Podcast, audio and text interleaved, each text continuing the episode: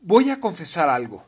Me inspiran ternura quienes, al escuchar un análisis, salen con frases como Tiene usted razón, pero nuestros políticos no quieren.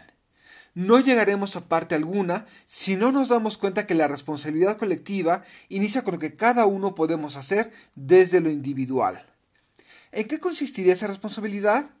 Podría hablar sobre cosas generales como dudar y cuestionarlo todo, debatir asuntos públicos o votar, pero hay algo más cotidiano y relevante.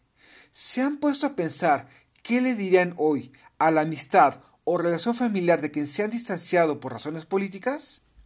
Esto es más serio que llevar la fiesta en paz en las próximas fiestas.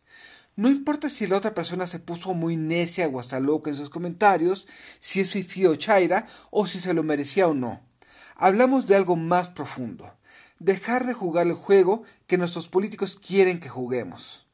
Llevamos años confrontándonos, justo como desea un gobernante que se legitima a través de dividirnos entre buenos y malos. De seguir así, podríamos terminar eligiendo presidentes que complazcan a un lado mientras insultan al otro, cual péndulo interminable. O peor, despreciar tanto a los ajenos que busquemos reeducarlos o eliminarlos. La peor forma de acercarnos al otro es con un te lo dije. La superioridad moral o tratar de mostrar que se tiene razón solo alejará.